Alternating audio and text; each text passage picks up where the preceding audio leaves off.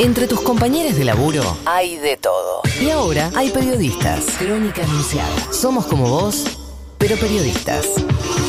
Querenos. 40 minutos pasan de las 9 de la mañana. Tenemos 24 grados de temperatura en la, ciudad de, Buenos Aires. Nosotros nos vamos a hacer la primera entrevista de la jornada. Hablábamos en la apertura del tema paro eh, del campo, del esquema de retenciones propuesto por el gobierno y nos vamos a charlar con el ex ministro de Agroindustria de la gestión de Cambiemos con Ricardo Burjaile que tiene la amabilidad de, de atendernos. Ricardo, muy buenos días. Juana Morín, Sebastián Cazón, Paula Sabatés, te saludamos. ¿Cómo estás? Buen día, ¿cómo les va? Gusto Todo- saludarlos. ¿Todo bien por ahí?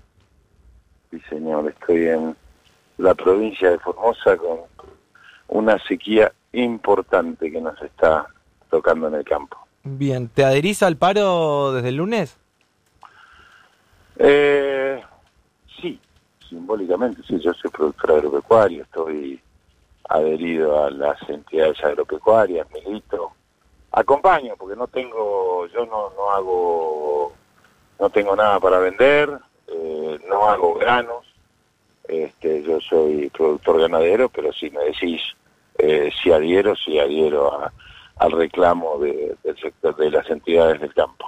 Ahora, Ricardo, ¿no te parece que es un tanto desmedida la, la propuesta de 96 horas eh, de paro cuando el gobierno, por ejemplo, hizo una, la segmentación que pedían y favoreció a las economías regionales? Mira, yo, yo te quiero decir lo que pienso en general de este tema, ¿sí? Sí. Porque la verdad que no me gusta entrar en detalles cuando no estoy en la mesa de discusión, digamos, la verdad que lo miro, lo miro de afuera igual que vos por los diarios Ajá. y, y- y hablando con algún amigo. Yo creo que lo que en todos los casos se está, eh, se está discutiendo y lo que se reclama, en general es la presión impositiva global que soporta el sector agropecuario. Agravado por quizás la gota desencadenante fue esta suba en algunos derechos de exportación, como en el caso específico de soja. Eh, yo por lo que hablaba, como yo te repito, en Formosa no hacemos soja y yo nunca hice soja, no, no conozco los márgenes de la soja, más que allá de lo que me muestran y las excels que, que me acercan. Lo que se está discutiendo es que hoy cuál es el nivel de quebranto en la producción de soja. Y déjame que yo te fundamente por qué yo miro esto y por qué digo lo que digo. Sí. Eh, si yo tomara los precios promedios de año 2008, 2009 y hasta lo- 2010, digamos, la soja rondaba los 480 dólares. ¿Sí? Ajá. En ese entonces teníamos un nivel de retenciones para soja de 35%. Pero teníamos un mercado único de cambios. Hoy tenés una soja a 320 dólares, esto es internacional, ¿no? No es lo que cobra el productor en, en la Argentina. A eso le tenés que restar el 33% y te da algo así como 210 dólares en un mercado desdoblado con insumos al mercado de contado con liqui, en muchos casos, no en todos, y con un nivel de quebranto, depende de la zona que estés. Esto es, Juan, lo que yo te puedo decir eh, de lo que yo creo que, que está pasando, agregarle a eso los revalúos inmobiliarios, porque si fuera el único impuesto el, de la soja que, es- que estamos hablando es una cosa, pero en todas las provincias ha habido revalúo inmobiliario, en todas las provincias ha habido aumento de la tasa vial, entonces la presión impositiva se hace muy difícil de soportar. Ahora, Ricardo, ¿no crees que... eh, a ver, ¿cómo decirlo? ¿No, ¿No crees que fue pertinente por parte del gobierno segmentar eh, el aumento de, de- de derechos de ver, exportación? mí- Porque la verdad es que, eh, ci- cierro con esto, ¿eh? los grandes exportadores son los que van a recibir el 33%, pero ni siquiera es que solo los pequeños no van a tener aumento. Los pequeños y los medianos exportadores tampoco van a sufrir aumentos y sin embargo adhieren a la medida. Eh, ¿Sabes lo que pasa? Que vol- volvemos a lo mismo. Hay que ver, Juan, y perdóname que yo no te pueda dar precisión. eh, eh, No, no, está bien. Pero hay que ver, hay que ver cuál es el nivel. Si vos sos un pequeño productor de Santiago del Estero, te va mal, porque el flete te come. Aunque tengas el 30%, digamos, no un mediano productor sería, está, entra en esa escala. A mí, si vos me preguntás, a mí me parece una solución inteligente la que le ha dado el ministro. ¿Sí? Nosotros en su momento, yo, cuando era ministro, segmenté por región las primeras 2.000 toneladas de las zonas más alejadas. ¿Sí? Entonces, yo lo que creo que hay que mirar es cuál es el nivel de rentabilidad o de quebranto que se tiene en la actividad, más allá de lo, de, de lo que vos y yo podamos coincidir, que me parece que ha sido una propuesta inteligente, pero que, este, dada la presión impositiva global, eh, pareciera que no, no alcanza. Eh, y Sebastián Cazón los saluda ahora. Eh, si usted dice, bueno, si usted planteaba, bueno, la, solución que eh, plantea Basterra es eh, inteligente, la segmentación es positiva, digamos. La presión impositiva existía previo al aumento de las retenciones, digamos. ¿Por qué ahora? Era menor, era menor. Pero digamos, acá se está afectando solamente a 15.000 productores no, no, pero no importa. A ver, no, no, no. Lo que, grandes. nosotros tenemos que discutir, no importa si son grandes, chicos, si son lo que nosotros tenemos que discutir es cuál es la sustentabilidad de un negocio. ¿Entendés? Porque, porque las petroleras también son enormes. ¿Entendés? Entonces, si nosotros vamos a mirar es cómo generamos más trabajo, cómo generamos más riqueza, la pregunta es quién va a sembrar en Salta, quién va a sembrar en Santiago del Estero, en el Chaco, en Tucumán, por ejemplo. Que esta es una preocupación legítima yo como hombre del interior. Pero vos decís que con este nivel de retenciones no van a haber más productores. No, no, no, no, no, no, yo no lo quiero. Ha, habido en la Argentina los últimos 12 años, de acuerdo al censo agropecuario, uh 80.000 productores que han dejado de ser productores. ¿Sí? comparado con 2012, sí. No, no, yo sí, comparado con 2012. Con 2012 Entonces, eh, digo, y, estoy, muy bien, pues estoy tomando 12 años, digamos, ¿no? Viste que le tomamos, si no, los últimos 4, los últimos 12, no. 12 años entre los cuales están dos gobiernos. ¿sí? Entonces, lo que termina pasando es un nivel de concentración importante. Yo lo que invito como para reflexionar, Juan, Sebastián, es eh, que se pongan los números sobre la mesa, no desde lo dialéctico, sino desde, lo, desde la realidad de la discusión. Pero Ricardo... el margen de rentabilidad que hay. El tema es que acá el campo lo único que acepta es eh, que no se les toque las ganancias, digamos, porque si se sentaron en la mesa y se plantearon, con esto cierro, si se sentaron en la mesa y pusieron sobre la pusieron en el campo un montón de cuestiones a discutir y el gobierno, según tu propia mirada, propuso una solución inteligente, pero no alcanzó. La respuesta es un paro de 96 horas y que le digan y guarda porque se va a pudrir todo. Me parece un poco no me gusta eso. Eso no me gusta. ¿Qué cosa? ¿Lo de Luciano Bugallo? No no no. no, no, conmigo no, no, no me, no me gusta esa yo no soy un tipo de amenaza ni nada por el estilo, no, no me gusta. Bueno, ayer un diputado provincial de Cambiemos como Luciano Bugallo dijo bajen los impuestos porque se va a pudrir todo. No, no, no me gusta. A mí me gusta mantener, ustedes y yo pensamos distinto y nos respetamos, ¿no es cierto? Totalmente. Y creo que ese tiene que ser el clima entre unos y otros. Nadie es dueño de la verdad acá y nadie puede, nadie debe amenazar a nadie acá, ¿no es cierto? Eh, no, yo lo que digo y y digamos, en, cuando se discuten estas cosas, lo que uno tiene que mirar es, eh, ustedes dicen que están perdiendo plata y nosotros decimos que estamos perdiendo o nosotros creemos que ustedes están ganando, cuál es el nivel de rentabilidad y cuál es, cuál es el nivel de quebranto.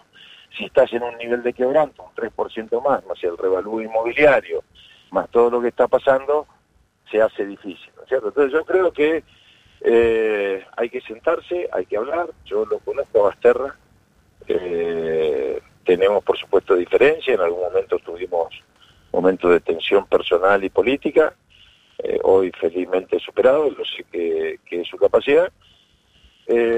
creo que es una persona que puede sentarse y hablar eh, y esto tiene que llegar a buen puerto si la razón asiste, ¿no? A unos u otros. Estamos hablando con Ricardo Burjaile, ex ministro de Agroindustria de la gestión eh, de Cambiemos y actual eh, diputado. Ricardo, recién decías, bueno, hay que sentarse y hay que hablar. Vuelvo sobre lo mismo. ¿No es desmedido un paro de 96 horas a un gobierno que empezó hace 80 días? Mira, este paro lo pusieron las bases, no la dirigencia. y esto sí te puedo decir, ¿sí? Eh, porque sí, eh, yo he hablado con, amigos que tengo que están entre los dirigentes y entre las bases para preguntar de esta situación. Y vos ves que cuando los dirigentes agropecuarios salieron, salieron, mm, salieron para ir a consultar, ¿sí? No veía yo un ánimo de, confrontación liso y llano. Pero me parece que le han sobrepasado las bases. Y lo han sobrepasado las bases porque las bases lo sobrepasó la realidad. Esta es mi interpretación, Juan. ¿eh? ¿Entendés? Entonces, mi interpretación es esa.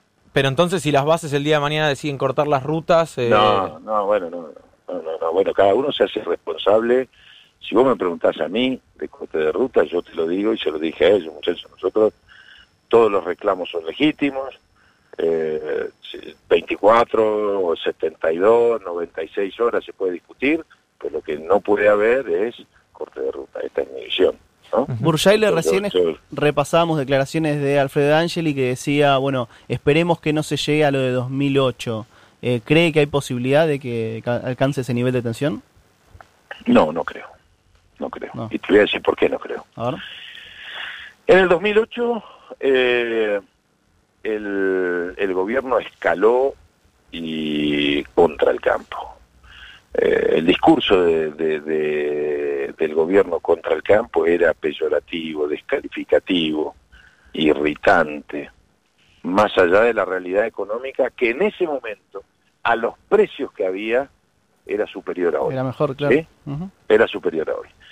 Hoy noto, a pesar de las diferencias, eh, que esa dialéctica confrontativa no está, más allá de que no se pueda estar, y que espero que de ambos lados no se escale. ¿Entendés? Porque si vos empezás a escuchar de uno y otro lado, porque acá hay una sociedad, cuando vos entras a las redes sociales o escuchás algunos programas de uno, de otro, lo que menos buscan es la verdad, la verdad objetiva, si bien uno no puede decir quién es dueño de la verdad. Pero hay muchas tergiversaciones y hay una sociedad que consume la confrontación yo no la consumo, yo trato de, ver qué pasa. Y si de un lado empezamos con agravios hacia otro, sí puede escalar. No veo esa situación hoy desde las más altas esferas del gobierno. No, eh, pero sí es cierto que llevar un paro de 96 horas a un gobierno asumido hace 80 días por subir tres puntos de retenciones a los grandes productores... No, no, no, son tres puntos, no son tres puntos, no son tres puntos. ¿Cómo no en son realidad, tres? No, no son tres puntos. En realidad vos pasaste una presión impositiva en materia de derechos de exportación del 24% al 33%, son nueve puntos. Eh, por un lado, no son tres puntos. Pero ahí se estaba actualizando. claro, se estaba actualizando, lo que Cambiemos no actualizó en el último año por campaña electoral. No, no, no, no, no, no, pero está bien, pero vos, el, el, eso es lo que, lo que el productor pagaba era el 24%. Ahora, una, una cosa, Ricardo, ¿por qué cuando en 2018 Cambiemos subió las retenciones el campo no hizo estas medidas? Y supuestamente ya veníamos de eh, una baja de productores gigante, de una presión que no se soportaba más, le dijeron a Dujomne que traiga la plata de afuera. Ahora, el paro a Cambiemos nunca se lo hicieron y a 80 días de llegada un gobierno de características peronistas le hacen un paro de 96 horas. No, no, si le buscas connotación política... ¿No tiene? No, no tiene. Si le buscas, yo lo escuché creo que al presidente yo no digo que no hay que no hay dirigentes que simpaticen con Cambiemos, los hay como hay dirigentes que simpatizan con el justicialismo y los conozco, ¿sí? Eh, y son muchos. Eh, quizás eh, el momento, en, en, esa situación, el momento del 2018, había otro contexto impositivo, hoy la presión impositiva es aún mayor. Nos estamos olvidando de lo que se aprobó en el Congreso en el mes de diciembre, un impuestazo de dos puntos del PIB. ¿No? Entonces, eh, yo creo que hay que desandar y lo que hay que esperar es como, como en todo. Hay docentes que van al paro, y, nadie decía todas estas cosas, mirá, y no empezaban las clases. Sí, está bien, los docentes que ganan eh, 14 mil, 18 mil pesos, eh, Ricardo, no, es comparable con un gran productor de soja. Es que facturan 15 millones de, pesos por año, es diferente. Yo le quiero decir una cosa, pero no, ustedes tienen un concepto equivocado. Ustedes creen que el productor de soja es el grande, es un tipo que está, y que este impuesto, el que ustedes están defendiendo, se paga aún perdiendo plata. Yo no, yo no estoy defendiendo eh, una cosa, o la otra. Lo, que sí digo es que el campo cuando yo Hablo del docente, cuando yo hablo del docente, estoy respetando el derecho de expresarse. En algunos casos, incentivado por cuestiones políticas y en otros con fundamento económico reclamando lo que legítimamente merecía. Pero Ricardo, no puedes comparar un docente... No estoy comparando, estoy, estoy respetando el derecho. no me lleves, no, no me lleves, no, no me lleves hacia donde vos querés llevar. Yo lo que no, no, no, no, porque si no empezamos a cambiar la conversación y no me estás, no me estás respetando. Yo te estoy respetando.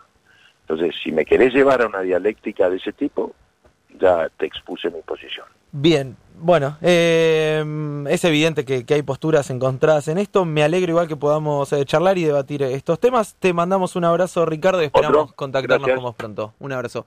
Pasaba el ex ministro de Agroindustria de Cambiemos, Ricardo Burjaile, acá en Crónica Anunciada. Hasta el, mediodía estamos con Juan, Rocío, Sebastián, Agustín, Poli, Natalia, Julián, Leandro, el Cabo, Wonderboy, el la botonera, el tiempo y las definiciones. Crónica Enunciada. Una pyme informativa. Somos una banda.